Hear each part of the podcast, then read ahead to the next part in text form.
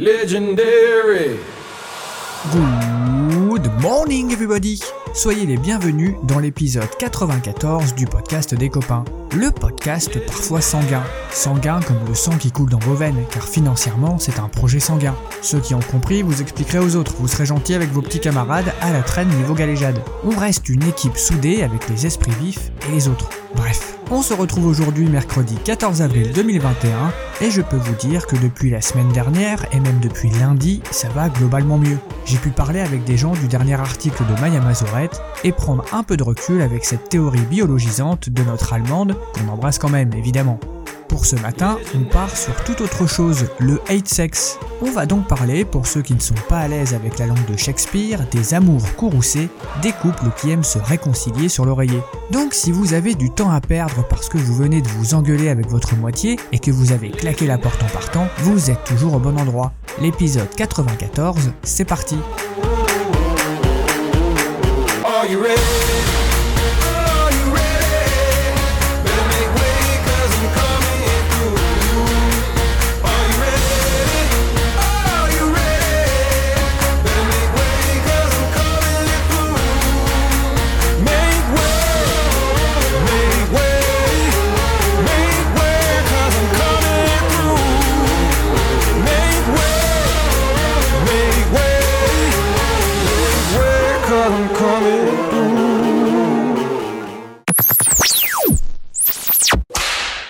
Moi, je déteste le conflit. Mais il y a des couples qui sont adeptes des câlins vénères, ceux pour qui la détestation, la colère et les conflits avec leur moitié, ou même avec des inconnus, font entièrement partie de leur fonctionnement conjugal. Mais qu'en pense Maya Mazorette à votre avis? Bah, C'est ce que nous allons voir. Come on. Let's talk about sex, baby. Let's talk about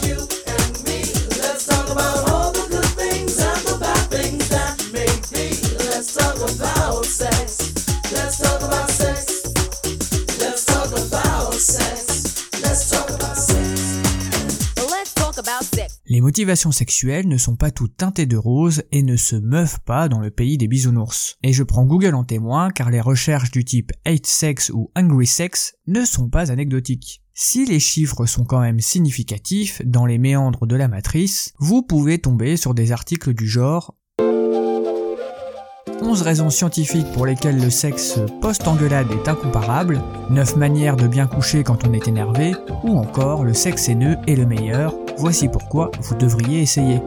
3,90€ chez ton marchand de journaux. Si ce type d'article un peu putaclic fonctionne, je vais peut-être faire une proposition d'article du style Dans votre magazine cette semaine, nouvelle tendance érotique du moment, coucher avec un cul de jatte exécrable et tenter la position de la toupie. Voici où trouver des partenaires atypiques. Pas bête.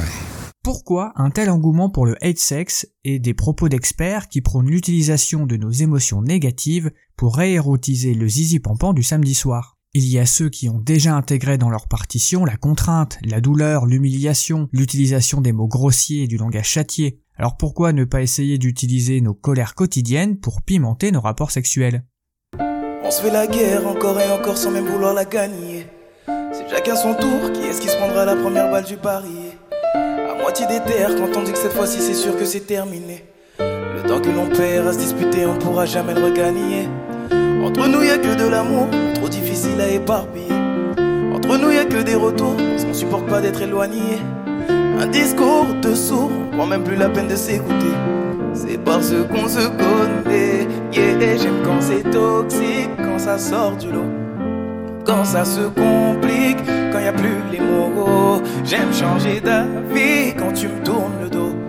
Je te préfère près de moi plutôt que chez un autre, yeah. Et là, Maya répond oui, mais non. Les codes du BDSM ou du dirty talk servent à augmenter l'excitation et le plaisir de deux ou plusieurs personnes consentantes. Alors que si nos actions sont guidées par notre colère, que nous imposons à l'autre nos émotions à des fins sexuelles, nous serions au mieux égoïstes, au pire blessants.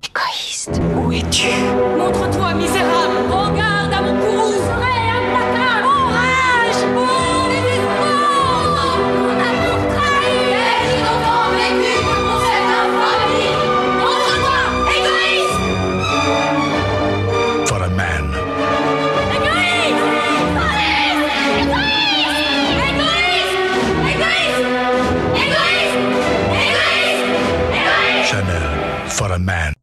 de vue, hein. D'un côté égoïste, car il n'y a pas de partage, donc autant se masturber, sauf si vous arrivez à synchroniser vos pétages de câbles avec votre partenaire. Si c'est le cas, vous êtes flippant. Dans le deuxième cas, elle devient une arme pour Suimaya. Il semble que les adeptes de hate sex aient évidemment un autre point de vue. Pour eux, c'est un jeu comme un autre pour surmonter une attraction pour une personne qui nous attire pas particulièrement, ou dépasser les frustrations dans le couple. Certains expliquent qu'ils font semblant d'être en colère. Mais si les règles du jeu ne sont pas clairement posées, je vous raconte pas le délire, comment savoir si l'autre est vraiment vénère ou pas, si c'est pour signifier son envie alors que l'autre n'est pas forcément contre le projet, mais peut attendre peut-être une relation normale. D'autres encore soulagent leur colère dans le rapport sexuel. Une bonne levrette et hop, tout rentre dans l'ordre. Plutôt que de tout casser, on tire un petit coup, tout est bien qui finit bien.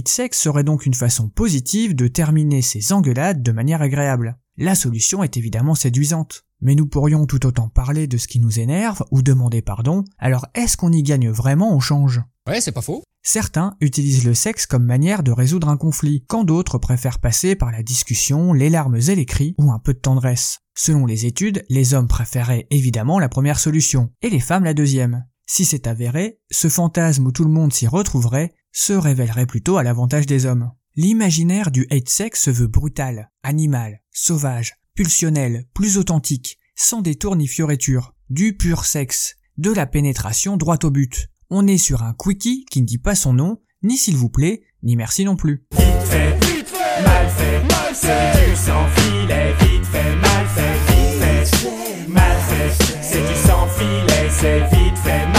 Là-dessus, y a pas de doute, et ce ne sont pas les guides de head sex qui contrediront ce que je vais vous dire. Ceux qui sautent, ce sont les préliminaires. Pas question dans le feu de l'action et de sa colère de commencer à nettoyer les outils, pas de détour, direction, coup de rein. Du coup, la finalité est bien sa propre jouissance, et ce dans les meilleurs délais, et à ce jeu-là, ce seraient les hommes les grands gagnants. Les femmes pourraient se venger en jouant du vibromasseur pendant que monsieur se coltine une tâche ménagère qu'il n'honore pas d'habitude, mais on n'en est pas là. Ainsi le head sex serait une pratique plutôt à l'avantage des hommes, où l'autre se retrouve manipulé comme une simple vaginette, a priori sans confort et sans plaisir. Séparer les hommes d'un côté et les femmes de l'autre est toujours dangereux, car tout n'est pas biologique dans nos fonctionnements. Déjà, il y a sûrement des femmes qui s'y retrouvent et sont demandeuses de cette pratique adossée à cet état mental de type vénère sans ménagement. Enfin, le hate sex peut susciter une forme de fascination, mais la pacification des émotions négatives par le sexe ne nous grandit pas, voire nous infantilise un peu. Elle privilégie son propre plaisir en mettant l'autre comme objet de sa jouissance et n'a donc rien de révolutionnaire. Il s'ajoute au hate watching ou hate reading,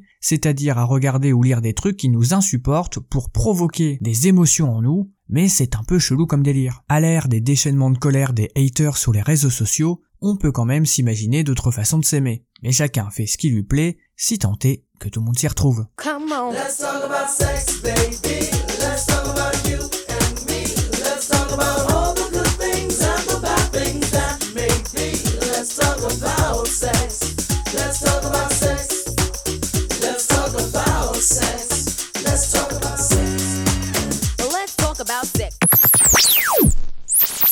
Pensée du jour.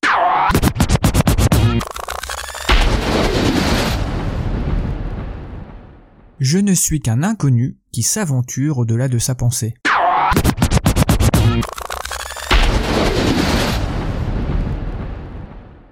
Et on termine avec l'info feel good du mercredi.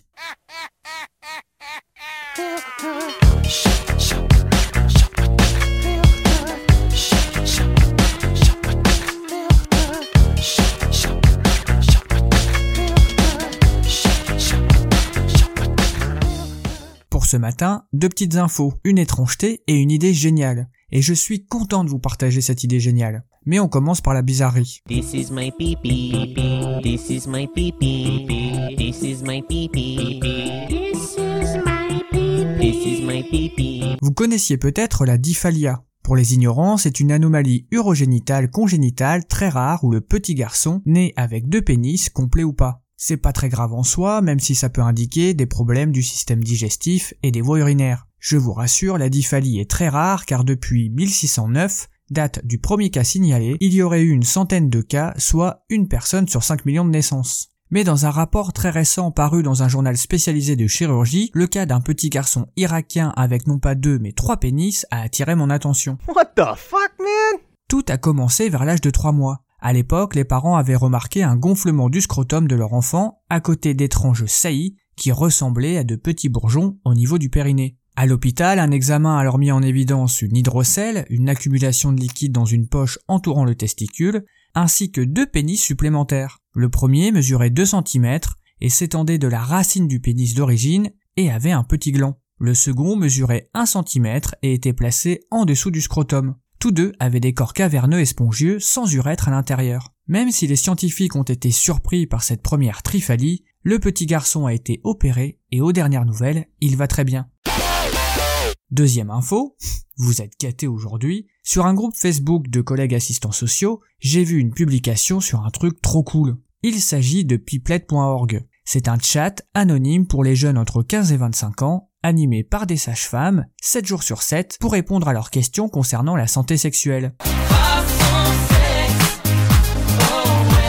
Quand j'ai vu ça, je n'ai pas pu résister et j'ai immédiatement testé le truc. Je me suis donc rendu sur le site vendredi dernier au petit déjeuner. Et première surprise, le site est très beau. Et j'aime ce qui est beau. Vous créez votre pseudo et vous attendez une pipelette. J'ai pas attendu très longtemps et Ju 24, une sage-femme, commence à papoter avec moi. J'ai expliqué ma curiosité et j'ai été extrêmement bien reçu. Et j'aime ce qui est bon. Elle m'explique qu'il y a encore quelques petits problèmes techniques car ils ont été victimes de leur succès. Ouvert la veille, le serveur a saturé. Ah, la technologie. Ça ne marche jamais comme on veut. Et je sais de quoi je parle. Même si le chat est plutôt destiné aux jeunes, il s'adresse au plus grand nombre, puisque de toute façon, l'âge n'est pas demandé, me dira-t-elle. Et même en tant que pro, elles essayeront de prendre le temps de vous répondre. Vous pouvez les suivre sur tous les réseaux sociaux, et je dirais même vous devez les suivre. Par exemple, le compte Insta, il est hyper sympa. Il y a des messages de prévention, des petites infos simples, claires et efficaces. Je suis trop fan du truc. On vous laissera les liens quelque part.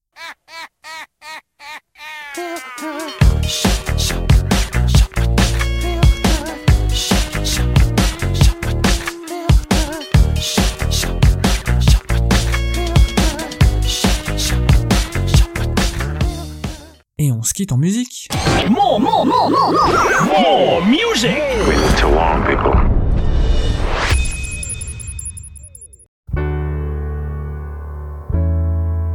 J'ai écouté la radio dernièrement et ils ont repassé du Lenny Kravitz. Excellente idée. Ce sera donc Stand by a Woman pour vous ce matin. Passez une excellente journée les amis.